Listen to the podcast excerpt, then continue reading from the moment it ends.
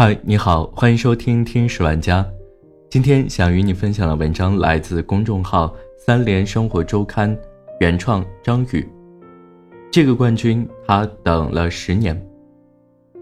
二零一九年布达佩斯世乒赛的女单决赛中，再度上演了国乒内战，最终刘诗雯以四比二的比分战胜了队友陈梦，夺得了个人职业生涯的第一个世乒赛女单冠军。颇为引人注目的是，刘诗雯在决赛的第五局中，复刻了自己半决赛对阵丁宁时的不留情面，又送出了一个十一比零。对于这个比较罕见的十一比零，刘诗雯在半决赛后做出过回应：规则本身没有说必须要让一分，而且让一分之后还有可能输回去，毕竟还没有赢下最后一分，所以我就认真的打每一个球。让一分，以免让对手输得太难看，这似乎一直是国乒一条不成文的潜规则。但这种情况一般都发生在双方实力悬殊、领先一方稳操胜券的时候。反观刘诗雯半决赛和决赛的这两场球，打到第五局的时候，她并没打到稳赢的程度。再考虑到刘诗雯曾经在丁宁手下痛失过一个世乒赛女单冠军。而他和陈梦在国际赛场的交手战绩也并不占优，所以刘诗雯不让分，可能更多是在稳住自己的比赛节奏和心态。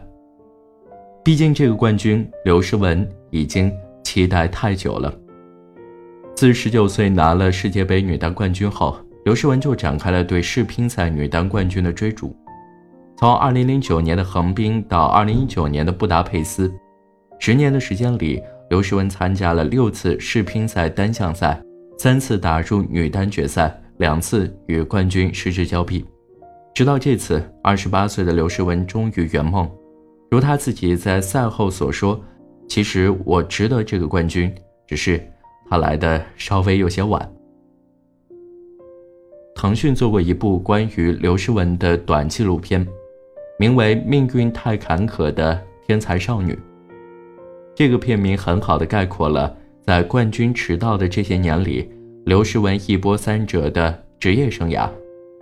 刘诗雯四岁开始直拍打球，五岁开始接受专业训练，七岁离开家抚顺前往广州受训，十三岁的时候就入选了国家女乒一队，十九岁夺得世界杯冠军，成为了世界杯历史上最年轻得主。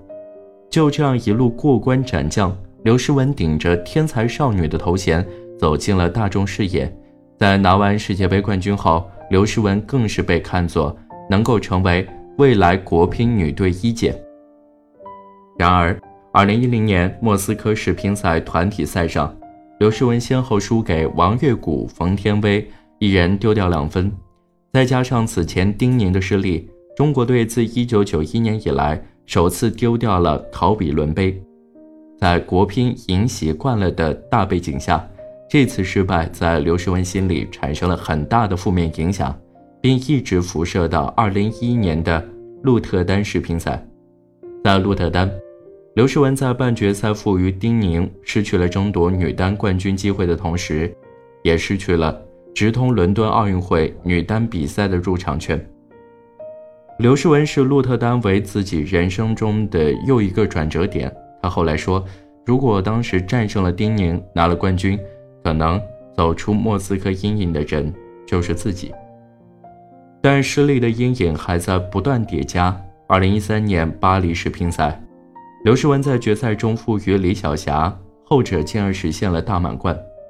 二零一五年苏州世乒赛女单决赛中，丁宁脚踝受伤。令人意外的是，这个突发的伤情对刘诗雯的影响反而更大。在局面不错的情况下，他最终失利，同时也再度失去了直通第二年奥运单打比赛的资格。虽然这些年刘诗雯拿了四个世界杯女单冠军，也登上过世界第一的宝座，在更有分量的世乒赛和奥运会单打上，她总是差一步，这也让她在球迷心里多了几分悲情的色彩。二零一六年。刘诗雯因身体原因在世界杯上退赛，时任女乒主帅的孔令辉认为她有畏难情绪，宣布对其禁赛。三个月后，让她重回国家队。二零一七年，女乒管理层发生人事变动后，刘诗雯在微博上抱怨自己被散养太久，似乎陷入了无主管教练的状态。二零一八年至今，刘诗雯外战中先后败给了日本选手伊藤美诚、早田希娜，内战中又输给了陈梦、王曼玉和朱雨玲等人，职业生涯跌入谷底，天才少女的光环。早已消失殆尽。刚出道时那段打球很美好、赢球很容易的日子也一去不返。竞技体育露出了残酷的真容。只有最后成功了，大家才会说起你坚持的那段日子。走向成功的路上，你只能自己承受这所有的一切。而已经成为老将的刘诗雯，也曾在最艰难的时候考虑过退役。但最终出于对乒乓球的热爱和很多没有实现的梦想，他决定从头再来。直到这次世乒赛，刘诗雯迎来了自己的天时地利人和。首先是刘国梁担任中国乒协主席后，给予了刘诗雯很多的信任和鼓励。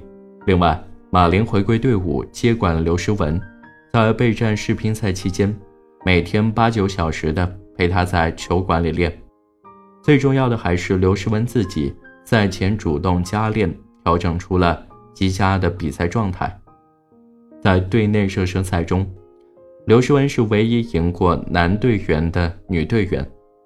在心态上，他把这次世乒赛当做了最后一次比赛来打，将刘国梁告诫他的那句“当你的渴望大于你的压力的时候，你就不那么紧张了”，转化成了现实。一个天才运动员会在很年轻的时候就展现出技术上的过人之处，可想达到心智上的成熟，却可能要经历很多磨难。刘诗雯虽然经历了十年的起起伏伏，但对她来说，一切还不算太迟。世乒赛女单夺冠后，刘诗雯距离大满贯就只差一个奥运会单打冠军了。二零二零年东京奥运会近在眼前，彼时二十九岁的刘诗雯能否破釜沉舟，把握这几乎是最后一次的机会？我们拭目以待。